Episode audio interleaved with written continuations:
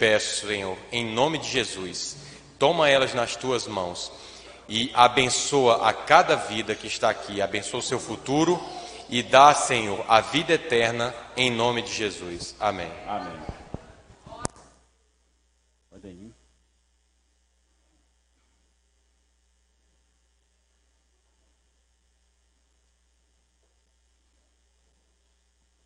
Precisamos ter uma preocupação especial com as crianças, porque o mundo tem tentado de todas as formas tirar elas do caminho do Senhor. Podeis assentar.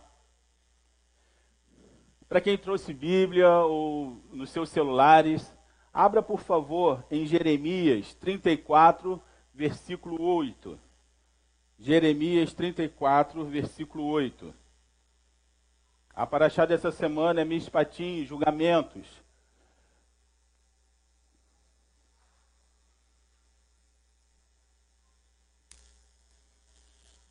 Jeremias 34, versículo 8. Amém?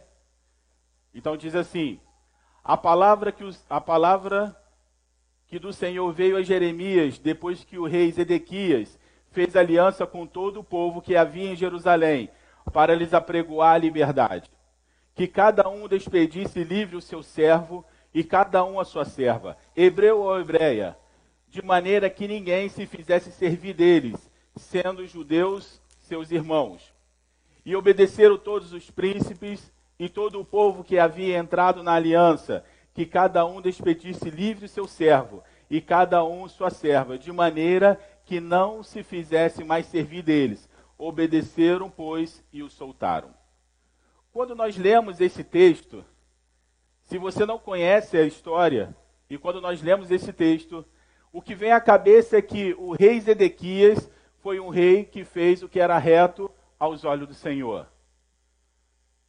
Afinal de contas, ele ouviu a voz do Senhor e ele fez uma aliança, ele apregoou a liberdade, ele libertou os cativos, aquelas pessoas que estavam escravas, que a lei, a lei lá atrás falava que não poderia passar de sete anos. Então ele liberta todo mundo e parece que ele faz o que é reto aos olhos do Senhor. Mas se você for olhar lá em Crônicas, a descrição do rei, do reino de Zedequias vai estar escrito assim: E reinou Zedequias sobre Jerusalém, sobre Judá, e fez o que era mal aos olhos do Senhor. Fez o que era mal. Mas como assim fez o que era mal se nós acabamos de ler um texto em que ele estava fazendo exatamente o que o Senhor havia mandado ele fazer? Preste atenção. Muitas vezes nós estamos passando por situações ou dificuldades, e por causa dessas situações e dificuldades, nós começamos a querer fazer o que agrada ao Senhor para a gente sair daquela, daquela zona de, de tormenta. Porque lá no nosso coração nós sabemos que o único que pode trazer o descanso às nossas vidas é o Senhor. Mas nem sempre nós queremos seguir o caminho que Ele nos manda. Mas quando acontece uma situação nós corremos para a casa do Senhor, Senhor, me ouve, ouve a minha oração, Senhor é isso, começa a fazer jejum, começa a buscar, e na madrugada vai para um monte, faz um monte de coisa. Mas quando passa, o que, que acontece? Começa a esfriar o coração. Tem uma palavra que Jesus fala que é muito importante e nós precisamos nos atentar para isso. Para vocês, um milagre, ele é bênção ou maldição? Por favor, cada um responda. Para vocês, um milagre, ele é bênção ou ele é maldição? Bênção? Hã? Bênção? Milagre é bênção? Quem acha que milagre é bênção, levanta a mão, por favor. Quem acha que o milagre pode ser maldição, levanta a mão, por favor. Preste atenção. Jesus fala algo muito interessante ele fala assim: Ai de ti, Gerazim, ai de ti, Betseba. Se fosse feitos milagres em Sodoma e Gomorra que foram feitos em vocês, há muito eles teriam se arrependido. E, entretanto, eu te digo que haverá menos rigor para Sodoma e Gomorra do que para vocês que viram o milagre e não seguiram o caminho. Então, o milagre ele pode ser bênção para os filhos de Deus, mas ele pode ser maldição para quem só quer o milagre, porque naquele grande dia você não vai ter desculpa, porque você sabia do poder de Deus. E mesmo sabendo do poder de Deus, você decidiu viver a sua vida conforme as suas regras. Então, muito cuidado quando você pede um milagre a Deus. Porque no caso desse rei, ele só faz o que é reto aos olhos do Senhor para se safar de uma situação, porque Nabucodonosor estava prestes a invadir Judá. Ia destruir Judá, ia levar o povo cativo, ia levar o rei cativo, e ele sabia disso. Então ele faz o que? Vamos fazer o que é reto aos olhos do Senhor. Mas depois que o rei Nabucodonosor vai embora, ele fala o quê? Não. Volta os escravos, vocês vão ser escravos de novo. Vou retirar o que eu falei. Quem era servo volta a ser servo. E aquilo ali foi a pá de cal em Judá. Mas o que, que aconteceu para que o reino de Judá chegasse a esse ponto? Muitas vezes nós passamos por dificuldades na nossa vida e muitas vezes nós nos atemos apenas o momento da dificuldade. Mas Israel, ao longo da sua história, eles aprenderam uma coisa: todas as vezes que Deus deixava que o inimigo conseguisse vencê-lo no campo de batalha, Deus estava falando assim: olha, reveja os seus caminhos. Não necessariamente o que você está fazendo agora, mas reveja a sua trajetória. Existe algo que você está fazendo que não está me agradando. Então, todas as vezes que Deus liberou o exército inimigo contra Israel, era para que eles fizessem uma autoanálise e começassem a observar onde estava errando. E agora eu faço uma pergunta: por que, que o reino de Judá chegou a esse ponto? Ao ponto de ser destruído o templo do Senhor, destruído as muralhas e levado cativo o povo. Por que, que isso aconteceu? Bom, a história começa mais ou menos após a divisão do reino. Israel era um único reino de 12 tribos, mas após a divisão, Israel ficou dividida em dois reinos: Reino do Norte e Reino do Sul. A, a, situação é que o Reino do Norte, também conhecido como Reino de Israel, foi um reino que não teve nenhum rei que fizesse o que era reto aos olhos do Senhor. Enquanto que em Judá, com a sua capital em Jerusalém, os reis ainda estavam fazendo o que era reto aos olhos do Senhor. E eu acho que todos nós conhecemos a história de Jezabel e Acabe. Pode pegar um pouquinho d'água para mim, por favor? Todos nós conhecemos a história de Jezabel e Acabe, amém? Quem não conhece? Alguém? Vou explicar rapidamente. Jezabel se casa com Acabe e ela se torna uma pessoa altamente influenciadora em cima de Acabe. E ela vem de, uma, de um povo completamente pagão, tanto que ela estabelece, consegue é, aumentar ali a idolatria dentro de Israel. Mas uma coisa é interessante nós prestarmos atenção. Quando Jezabel entra em Israel, ela veio para agregar mais a idolatria, sim ou não? Esse é o grande erro.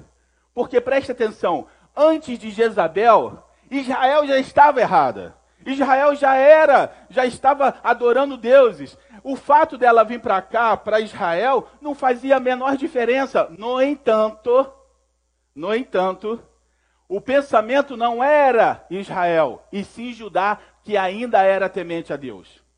E nesse reinado de Acabe, que é reino do norte, e no reino do sul, quem está reinando é Josafá, um homem temente a Deus. O que, que acontece com os dois? Eles fazem uma aliança. E mesmo Josafá, sendo um homem temente a Deus, ele não teve o discernimento de que fazer uma aliança com Acabe traria sérios prejuízos para Judá. Na verdade, quando ele faz a aliança com Acabe, vai acontecer uma coisa muito ruim logo em seguida. Obrigado. Vai acontecer uma coisa muito ruim logo em seguida.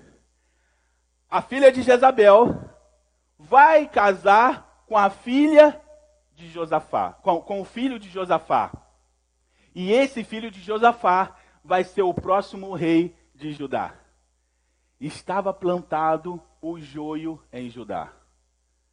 Porque quando Josafá morre e o seu filho Jorão, se não me engano, assume o reinado, ele não segue os caminhos do pai, ele segue os caminhos de Jezabel e ele traz a idolatria para dentro de Judá, uma idolatria que ainda não existia. Ele, como ele faz os altares, ele faz tudo, ele traz a idolatria para dentro de Judá. O que, que eu aprendo com isso? Eu aprendo que, seja qual for a igreja, se ela estiver nos caminhos do Senhor, nós precisamos ter muito cuidado, porque de uma forma ou de outra o inimigo vai querer plantar o joio ali no meio. E esse joio muitas vezes ele vai florescer mais do que o trigo. E aí, num determinado momento, você vai olhar para o campo, vai ter mais joio do que trigo. E foi o que foi, começou a acontecer com Judá. Judá começou a florescer o trigo. Claro que vai vir outros reis que vai fazer o que é reto aos olhos do Senhor, mas agora nós estamos numa gangorra. Nós temos reis que faz o que é reto aos olhos do Senhor e temos reis que faz o que é mal aos olhos do Senhor, até chegar um rei chamado Manassés. Esse rei, a palavra de Deus diz que esse rei fez o que era mal aos olhos do Senhor, só que ele extrapolou em muito todos que vieram antes. Porque agora Josafá estava praticando feitiçaria, adivinhação e queimando seus filhos aos demônios.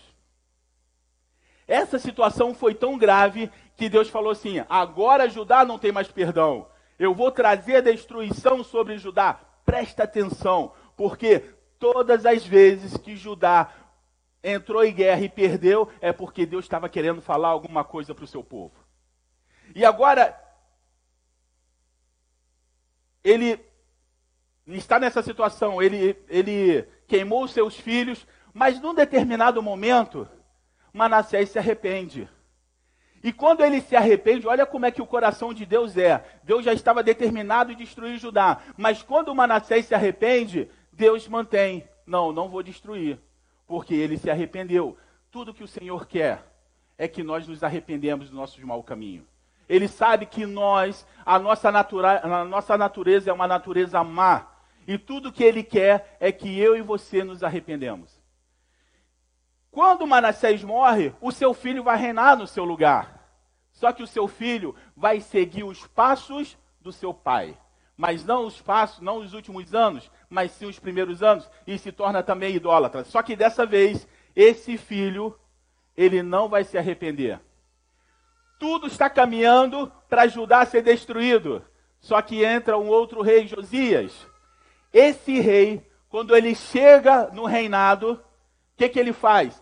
ele chama o profeta, o sacerdote, e fala assim: recolha dinheiro para que o templo seja novamente restaurado, para que o culto seja restaurado. E esse cara, ele começa a recolher o dinheiro e ele vai lá no templo onde está destruído.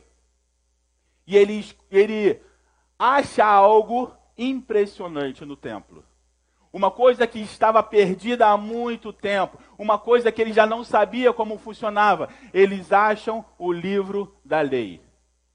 E Josias descobre que o templo não seria reconstruído com prata e ouro, mas o templo seria reconstruído com humilhação e reconhecimento do pecado. Porque quando ele começa a ler, o próprio rei tem a noção de quanto o povo estava longe dos caminhos do Senhor. E eu quero abrir um parênteses aqui. Nós erramos porque nós desconhecemos as Escrituras. Só que a Escritura está bem no seu colo, está bem do seu lado, está no seu celular. Você não olha porque você não quer. Vocês têm noção de quantos homens se sacrificaram, quantos homens morreram para que você tivesse isso na sua mão hoje? para que você tivesse a oportunidade de ver o que, que você pode fazer para agradar a Deus. Pois é, está aí do seu lado.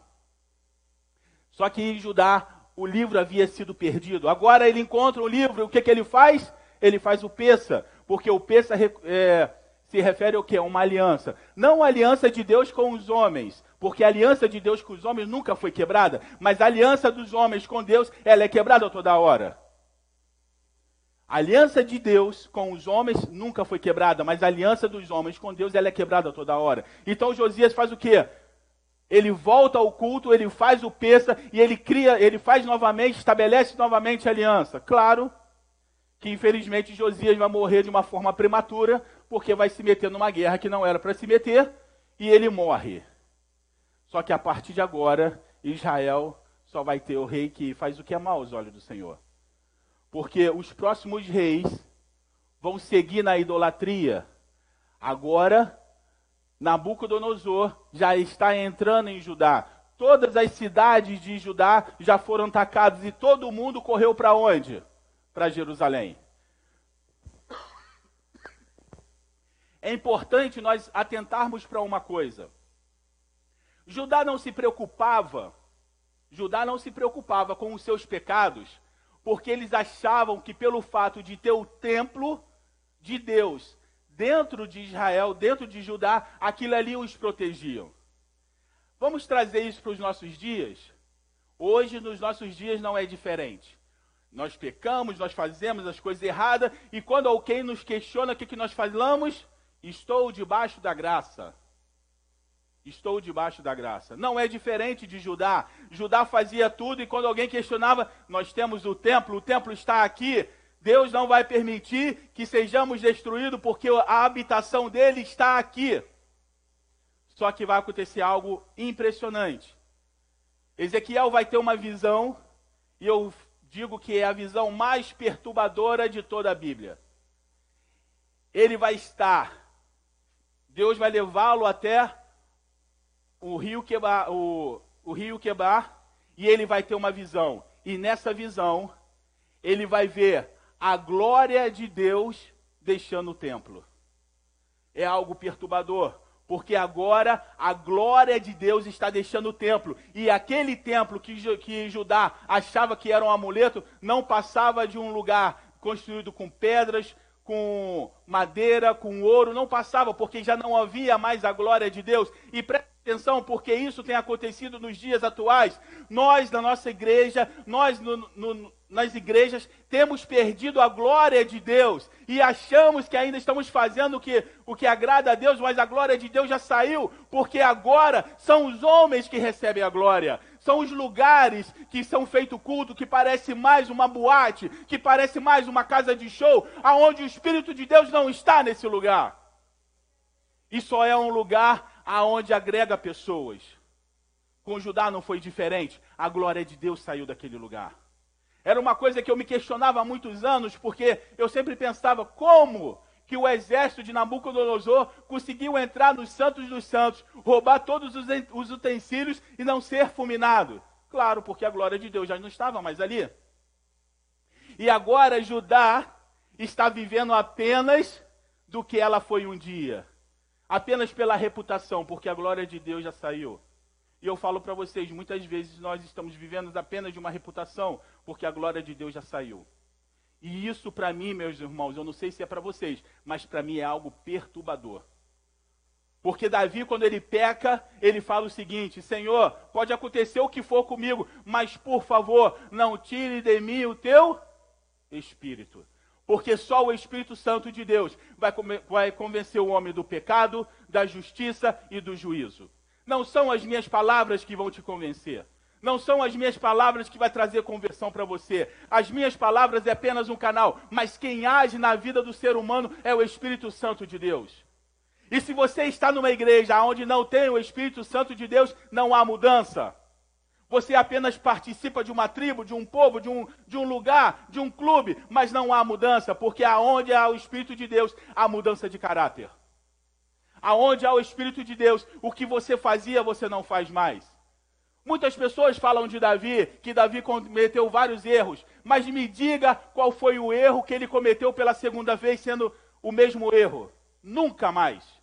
Ele adulterou, mas ele se arrependeu e ele nunca mais fez isso. Ele assassinou, mas ele se arrependeu e ele nunca mais fez isso. Ele contou o povo, ele se arrependeu e ele nunca mais fez isso.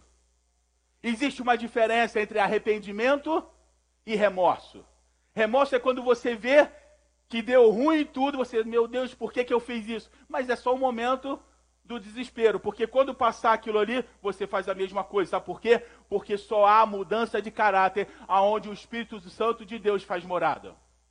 Se ele não fizer morada, não há mudança de caráter. Há um mascaramento de mudança, mas nenhuma máscara dura para sempre. Em mais tempo e menos tempo ela vai cair. Nós estamos numa era, pessoal, aonde nós precisamos voltar para Deus. O que levou à destruição de Judá foi porque eles não ouviram a voz de Deus que era ministrada pelos seus sacerdotes, pelos seus, pelos seus profetas. O tipo de pregação que é pregado nessa casa é uma pregação impopular. É uma pregação que não traz as pessoas e sair daqui pensando que são super-homens. Não. E eu vou falar uma coisa para você: eu não prego para você se sentir bem, eu prego para ser confrontado em você, assim como é confrontado em mim o meu pecado, para que eu tenha tempo de me arrepender e ser aceito por Deus. E eu não posso passar a mão na cabeça, porque a vida de vocês também está sobre mim, porque a palavra de Deus diz: olha, cuidado, seu atalaia. Porque se você vê a destruição vindo e você não avisar o povo, o sangue daquele povo será sobre a sua cabeça. Todavia, se você vê a destruição vindo e você avisar o povo e o povo não te dá nenhuma importância, fique tranquilo, porque o sangue deles será sobre eles. Eu não entendo porque muitas pessoas querem ser pastor porque eu vou falar para você, há uma grande responsabilidade. Porque a vida de cada um de vocês também está sobre a minha vida. Porque se eu não pregar a verdade, um dia eu serei confrontado. Mas Senhor, eu nunca adulterei, eu nunca, eu nunca menti, eu nunca roubei, mas você não ensinou o meu povo. Lembra do sacerdote Eli? Qual foi o pecado do sacerdote Eli? O que, que ele fez de errado? Ele prostituiu? Ele mentiu? Ele roubou? Ele se desviou de Deus? Não. Mas o que, que ele fez de errado? Ele não corrigiu os seus filhos. Os seus filhos fizeram o que era mal aos olhos do Senhor e ele não corrigiu. E esse pecado foi atribuído à vida dele. A vida de um pastor não é diferente da vida de um pai, que também tem um ministério dentro da sua casa, aonde ele precisa ensinar o seu filho, aonde ele precisa ministrar na vida do seu filho, aonde ele precisa corrigir o seu filho. Sabe por quê? Porque nós vivemos hoje uma geração de malhação. Estava falando isso com a minha esposa outro dia uma geração malhação, aonde os filhos não respeitam os pais, aonde os pais têm conflito com os filhos, aonde não há paz e aonde os jovens acham que eles sabem tudo para daqui a 10, 15 anos perceber que não sabem nada. Aonde está o ensinamento da palavra de Deus? Aonde está a exortação? Chega de, de palavras que te traz motivação. Meu irmão, para de motivação. Sabe por quê? No momento em que você fizer o que é reto aos olhos do Senhor, as bênçãos vão vir até você. Você não precisa fazer nada, porque você será abençoado. Porque a Bíblia me diz que todos os homens que foram tementes a Deus, eles foram homens prósperos. Mas não porque eles procuraram a riqueza, porque eles procuraram primeiro o reino de Deus e a sua justiça. E Deus acrescentou tudo para eles. Judá estava condenada. Eu queria falar algo para vocês, que é algo que já vem ministrando no meu coração há muito tempo. Quem é crente agora, ou quem é crente há mais de 40 anos, como o meu caso, nós sabemos e nós ouvimos muitas vezes que a igreja será perseguida, sim ou não? Que a igreja será perseguida, que seremos mortos e tudo mais. Posso falar uma coisa para vocês? À luz da Bíblia, à luz do Antigo Testamento, isso não faz o menor sentido na minha cabeça. Mas calma, não é heresia, preste atenção no que eu vou te falar. À luz da Bíblia e à luz do Antigo Testamento, isso não faz o menor sentido na minha cabeça. Sabe por quê? Porque Deus prometeu a Israel, ainda que o inimigo se levantar por você, contra você, por sete caminhos ele fugirá. um de vocês perseguirá a dez, dez de vocês a cem, cem de vocês a mil. Vocês serão imbatíveis. No entanto, a trajetória de Israel teve vitórias e derrotas. Mas todas as vezes que Israel foi derrotado, foi porque Deus entregou Israel na mão dos seus inimigos. E todas as vezes que Deus entregou Israel nas, nas mãos dos seus inimigos, era para que Israel tivesse um avivamento e tivesse um arrependimento. Então, voltando para a igreja ser perseguida, eu não, eu não creio que a igreja vai ser perseguida porque ela é fiel. Eu creio que a igreja vai ser perseguida porque ela está sendo infiel. E Deus vai permitir que haja uma perseguição para que nós possamos voltar novamente para o Pai. Porque a palavra de Deus diz que nenhuma potestade, nem diabos, nem arcanjos, nem principados, nenhum tem poder sobre as nossas vidas quando estamos debaixo das mãos do Todo-Poderoso. Aí você pode me perguntar, mas Marcos, quando a gente lê o Antigo Testamento, muitos dos discípulos também foram mortos. A começar por Jesus. Só que Jesus fala uma coisa: ninguém tira a minha vida, eu estou dando. Ninguém tem poder para tirar minha vida, sabe por quê? Porque eu estou debaixo das mãos do meu Pai. E eu estando, estando debaixo das mãos do meu Pai, ninguém tem poder para fazer isso. Agora, eu estou dando para que você seja salvo. Agora, outros discípulos foram mortos, mas se você pegar o Antigo Testamento e você pegar as cartas de Paulo, você vai ver que a igreja já estava dividida que a igreja já tinha um monte de pecado, que ele mandava carta atrás de carta para que ele se arrependesse, ao ponto dele chegar e falar assim: ó, fulano de tal e fulano de tal, eu estou entregando nas mãos do diabo, porque esse parece que não tem mais jeito. A igreja ela é perseguida quando ela deixa de fazer o que é reto aos olhos do Senhor. E todas as vezes que Israel perdeu as batalhas foi porque eles deixaram de fazer o que era reto aos olhos do Senhor. E nós vamos ver que em Apocalipse tem sete cartas às sete igrejas. Das sete cartas às sete igrejas, qual, quantas igrejas Deus estava aprovando? Me fala aí. Uma. Uma igreja e as outras igrejas?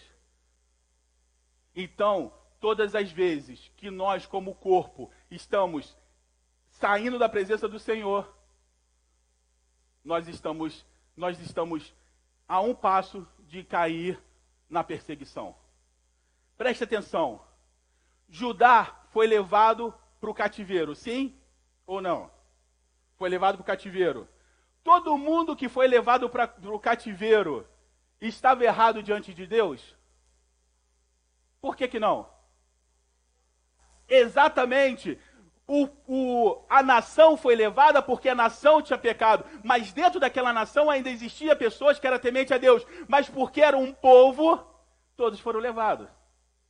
Tanto que quando você chega lá na Babilônia, você tem Sadak, Mesaque Abidinego, você tem Daniel, pessoas que não se prostaram a Faraó, não se prostaram a, a Nabucodonosor.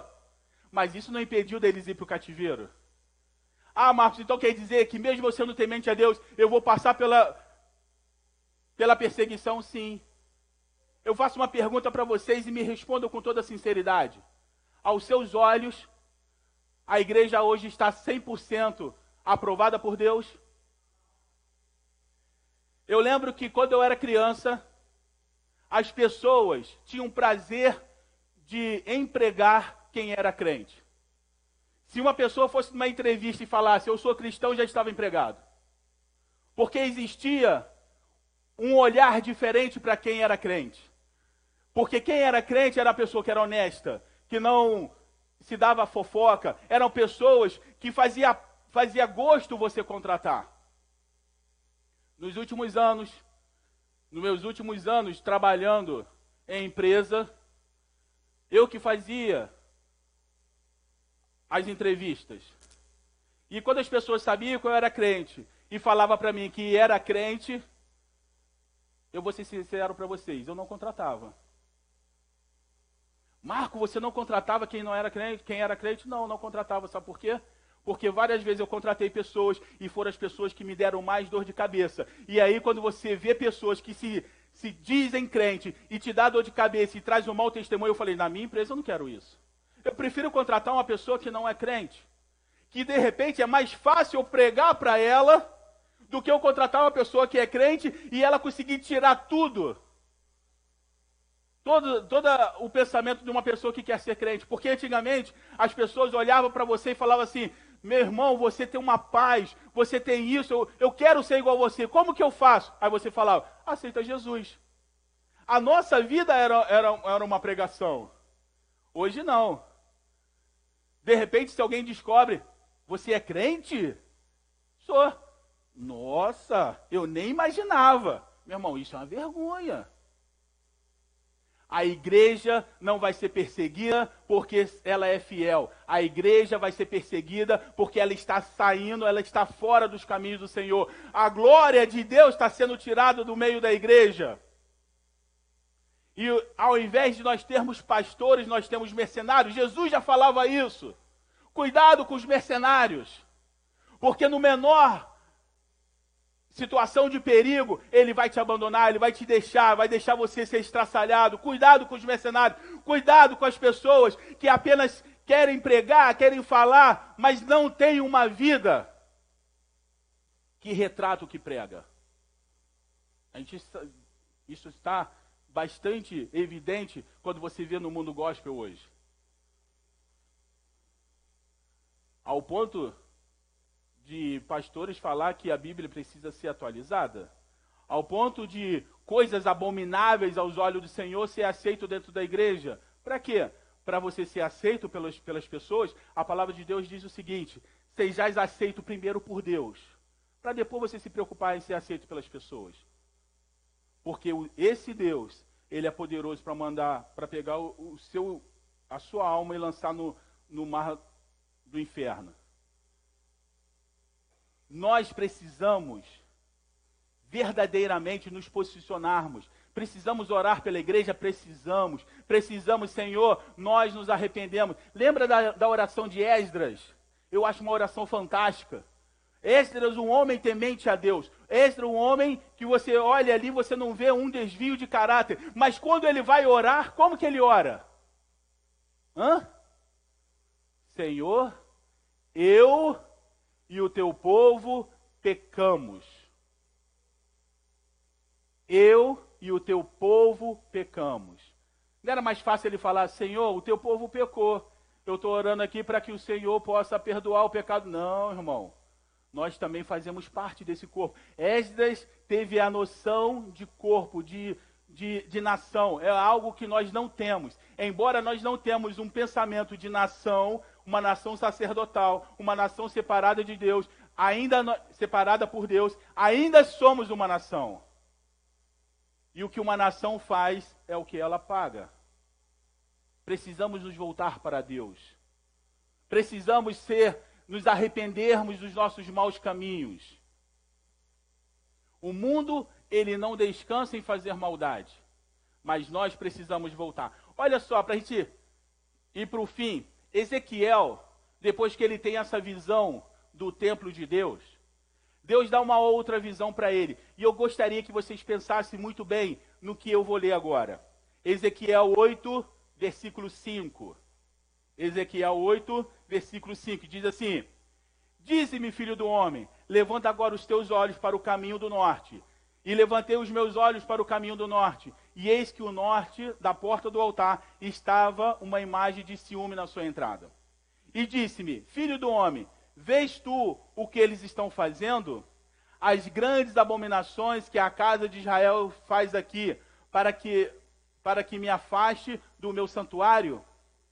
mas ainda tornarás a ver abominações maiores. Preste atenção, Deus fala assim: está vendo as abominações que eles estão fazendo? Isso tudo é para me afastar do meu santuário. E eu faço uma pergunta: será que nós estamos fazendo coisas que está afastando a Deus?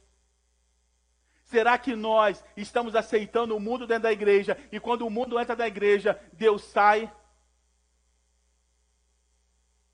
E ele continua. E levou-me à porta do átrio. Então olhei, e eis que havia um buraco na parede. E disse-me, filho do homem, cava agora naquela parede. E cavei na parede, e eis que havia uma porta. Isso é algo que a gente precisa parar para falar um pouquinho. No muro havia um buraco. E quando ele cavou esse buraco, havia uma porta.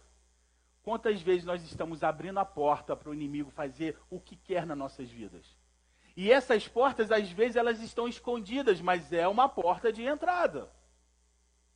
E ele cavou, ele foi lá, ele foi lá no oculto. Quantas portas ocultas nós temos na nossa vida?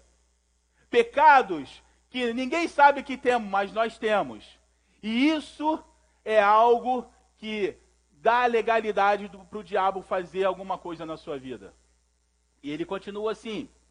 Então me disse: entra e vê as malignas abominações que eles fazem aqui.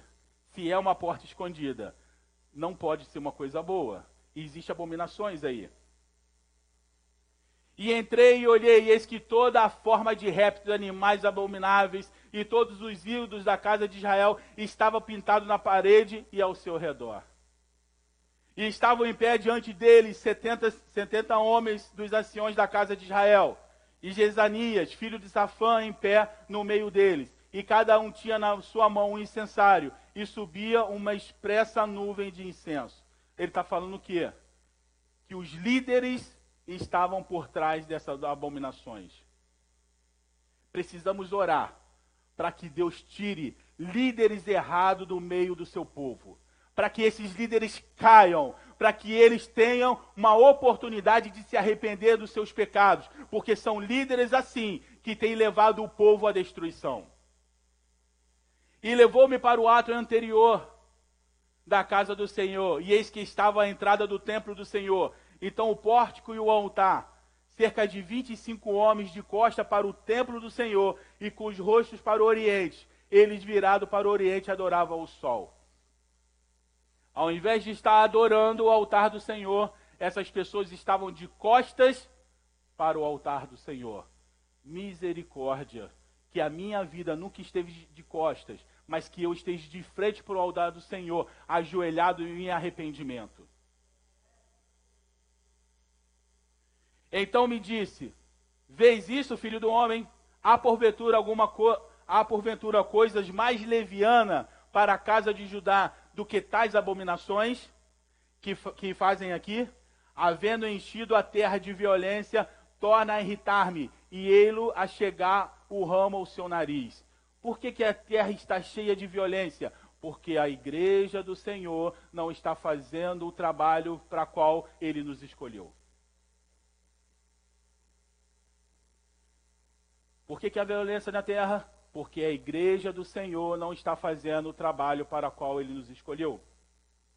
Por isso também eu os, trarei, eu os tratarei com furor. O meu olho não poupará, nem terei piedade, ainda que me grite aos ouvidos com grande voz, contudo não os ouvirei. Ele está falando do povo escolhido por ele um povo que ele escolheu desde Abraão, um povo que ele ama, e ele está falando o quê? Eu vou entregar ele nas mãos dos inimigos. Você acha que como igreja nós, nós teremos um tratamento diferente? Nós estamos debaixo da graça, sim, mas eles tinham o templo. Mas o templo não foi poderoso para livrá-los da mão do furor do Senhor, assim como a graça também não, não, vai nos, não, não vai nos tirar do furor da graça do Senhor. Porque a graça é algo que se dá. Mas você tem a opção de aceitar ou não. Ela é dada para todos nós. Mas nós temos a opção de aceitar ou não aceitar. Essa manhã é uma manhã que eu gostaria que você refletisse os seus caminhos. Que nós, como igreja, refletíssemos os nossos caminhos. Senhor, o que eu faço isso realmente te agrada? O que eu faço está realmente de acordo com a vontade do Senhor? Deixa eu te fazer uma pergunta. Se você, cada um de vocês, soubesse que Jesus fosse voltar em apenas um minuto, o que, que você faria? Pense agora, um minuto. Um minuto. Só você tem essa informação, só você sabe. Só você sabe que Jesus vai voltar em um minuto. O que, que você faz? Você sai correndo pelas ruas falando: Olha, o Senhor Jesus vai voltar, se arrependa. Agora são apenas 40 segundos. O que, que você faz? Você vai ligar para sua mãe, para os seus irmãos, para o seu pai. Olha, se arrependa, porque em 30 segundos Jesus está voltando. O que, que você faz? Falta apenas 20 segundos. Falta 10. nove, oito, sete, seis, cinco, quatro, três. Em três minutos você pensa: será que meu pai vai? Será que a minha mãe vai? Se eu tivesse um pouquinho mais de tempo, eu teria pregado mais. Se eu tivesse um pouquinho mais, apenas 20 minutos, eu teria falado com eles. Um minuto, um segundo. Acabou a oportunidade. Você pode me garantir que Jesus não vai voltar em um minuto? Você pode me garantir que ele não vai voltar nos próximos cinco minutos? É nossa responsabilidade. E muitas vezes nós estamos discutindo tantas coisas, irmãos. Nós discutimos teologia, nós discutimos política, nós discutimos vacina, nós discutimos tantas coisas. Nada disso vai salvar a tua vida. Nada disso vai salvar a tua alma. Está na hora de nós nos atentarmos para o que realmente é importante. Arrependei-vos do seu caminho, pois é rechegado o reino dos céus. Arrependei-vos. Se eu pregar 300 dias por ano, em 300 dias eu vou falar a mesma coisa. Arrependam-se, porque é chegado o reino dos céus. Essa é a mensagem principal do Evangelho. O Jesus, Yeshua não morreu na cruz para você ter um carro novo, para você ter uma conta bancária, para que você seja a pessoa mais feliz nessa terra. Sabe por que, que muitas pessoas não pensam no porvir? Porque a vida que tem aqui, ela julga ser melhor do que o que vai vir.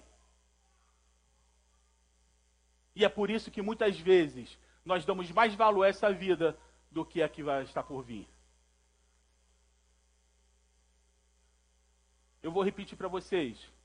Eu não vou pregar e eu não prego. Isso já é uma coisa que Deus colocou no meu coração. Eu não prego para você se sentir bem. Eu prego para nós sentirmos confrontados. Porque é isso que vai salvar a nossa vida. É isso que vai fazer com que nós nos despertemos. Porque Deus está irado com a sua igreja. Se você ler 10 minutos, 20 minutos a Bíblia, você vai ver que Deus está irado com a sua igreja. Que nós estamos dando mais ênfase a esse mundo do que o reino dos céus.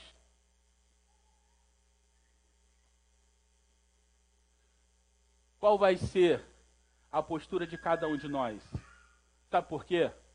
Porque o Senhor, quando Ele nos trata, quando Ele nos chama a atenção, é porque Ele ama cada um de nós.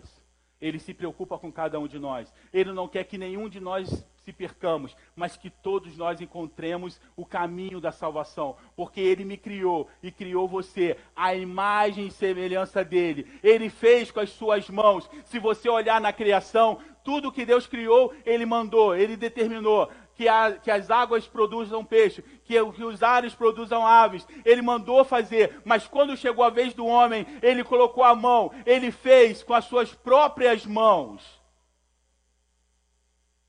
E no final de tudo isso, ele soprou na narina, nas nossas narinas. E quando ele soprou na minha e nas suas narinas, ele nos deu o fôlego de vida. Esse fôlego que nós temos agora. Você e eu somos muito preciosos para o Senhor. Não deixe que as feridas da sua alma te falem ao contrário. Deixa eu falar uma coisa para vocês, para a gente poder encerrar aqui. Os guerreiros da antiguidade, os guerreiros da antiguidade, eles tinham orgulho das suas cicatrizes. Sabe por quê? Cada cicatriz mostrava para mandava uma mensagem, tipo assim: o inimigo tentou me destruir, mas ele falhou. Isso são cicatrizes. Mas o que nós vemos hoje são uma igreja que não tem cicatrizes, tem feridas. E quando nós temos feridas, eu vou falar: há um bálsamo em Gileade, há unção em Gileade, há um lugar onde ele vai poder passar o bálsamo e as suas feridas vão se tornar cicatrizes. Quando Jesus foi se apresentar lá para Tomé, e Tomé falou assim: Ah, eu não acredito que ele, que ele foi furado, que ele ressuscitou, eu só acredito se eu colocar as mãos. Quando Jesus chega para Tomé, o que, que ele fala? Vem aqui, coloca a mão na minha cicatriz, não é ferida, é cicatriz. Coloca a mão aqui, ó, na minha cicatriz. Jesus não tem ferida, Jesus tem cicatriz. E a cicatriz manda um recado: o inimigo falhou em me destruir. E as nossas cicatrizes também mandam esse mesmo recado. O inimigo falhou em me destruir. Ele tentou de todas as maneiras. Ele até me feriu, mas o bálsamo de Gileade, ele traz, trouxe cura. E eu não tenho mais feridas, eu tenho cicatrizes. Está na hora de nós, como povo, nos levantarmos e falar: Senhor, eu ainda tenho ferida, cura isso aqui, porque eu quero ter uma cicatriz, eu não quero ter ferida. Porque um soldado ferido, ele não vai para a guerra, ele fica ali, na, na, na enfermaria. E sabe qual que é o mais importante? Dependendo da ferida daquele soldado, ele tem que ficar separado dos outros para que as pessoas não vejam e percam a sua coragem. Nós, como igreja, eu, eu acho que cada igreja não deveria ter o nome de igreja nem congregação. Deveria ter assim, hospital para as almas aflitas, porque é aqui que vai ser curado hospital para as almas aflitas, porque aqui vai ser passado o bálsamo através da palavra do Senhor. E aí vão sair daqui, não com feridas, mas com cicatrizes para enfrentar. Aí sim, aí sim, as palavras de, do Senhor vai fazer total sentido quando ele diz: as portas do inferno não terão poder sobre essa igreja. Aí sim faz sentido. Aí faz sentido. Sabe por quê? Porque todas as vezes que Israel estava no caminho do Senhor, ele não era derrotado. Mas preste atenção, porque existe Balaãos ensinando Balaque como desviar o povo de Deus para que o Senhor tire a mão e o inimigo faça lenha. Preste atenção, porque existe Balaãos ensinando a Balaque como fazer o povo de Deus se desviar. Mas em nome de Jesus eu profetizo que todo Balaão e todo Balaque já morreram ao fio da espada, a espada que sai da boca do Senhor. E esses e essas pessoas, Balão, Balaão, ou seja, Balaque, não tem poder sobre a minha vida, sobre a sua vida. Sabe por quê? Porque quando nós estamos debaixo da mão do Todo-Poderoso, não existe potestade, não existe diabo, não existe nada que tenha poder sobre a minha e sobre a sua vida. Sabe por quê? Porque o Senhor dos Exércitos é um Deus que venceu todas as guerras e eu sou filho dele. E vocês são? Se você é filho do Senhor e está debaixo das suas mãos, dê um glória e aplauda o Senhor nessa manhã.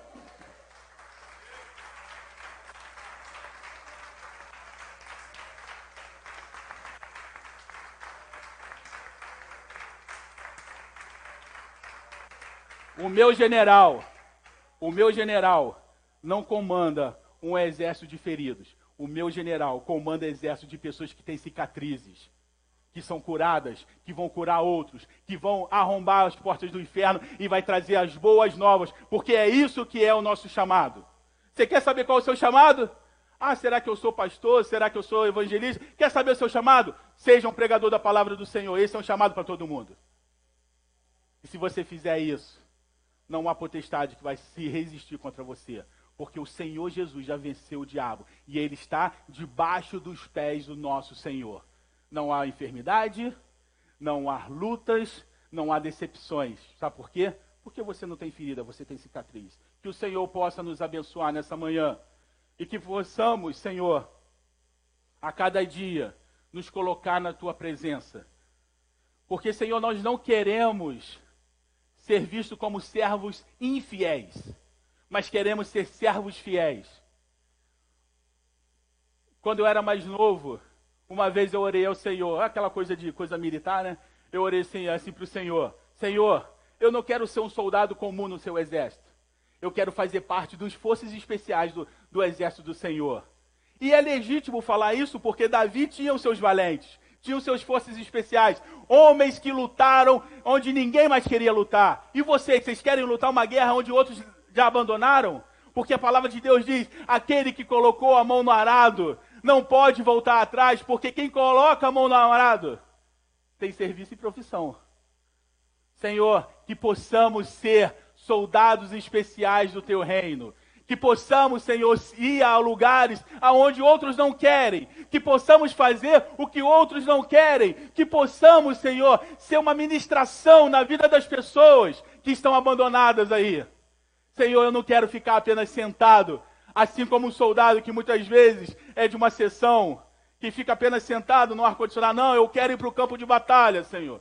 Eu quero ir lá ver o que o inimigo está fazendo e falar assim: ó, existe um Deus que tem o poder para te salvar, para te curar, para te libertar e te trazer novamente a vida e vida em abundância.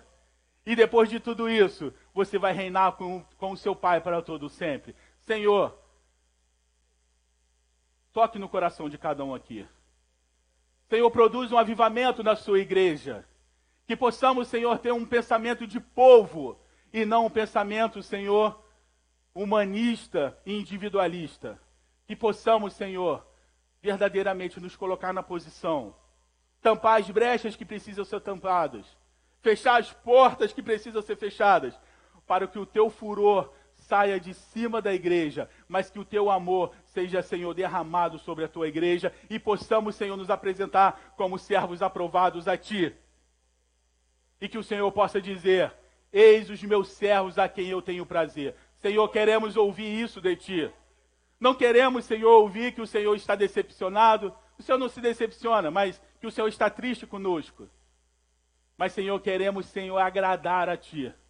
Porque, Senhor, o Senhor nos criou a sua imagem e semelhança e queremos ser fiel até a morte para receber a coroa da vida. Muito obrigado, Senhor, por essa manhã. Que o Senhor possa estar abençoando o coração de cada um. Eu queria chamar a, a irmã Adriana para cantarmos mais um hino e podermos encerrar esse momento de adoração ao nome do Senhor. Se alguém quiser contribuir, quiser entregar, fique à vontade, sem pressão. Fique à vontade, deixe que o Espírito Santo toque no seu coração. Ah, pastor, mas hoje eu não trouxe nada. Amém, irmão. Amém. O mais importante é você ouvir a palavra do Senhor e deixar que essa palavra germine no seu coração. Amém?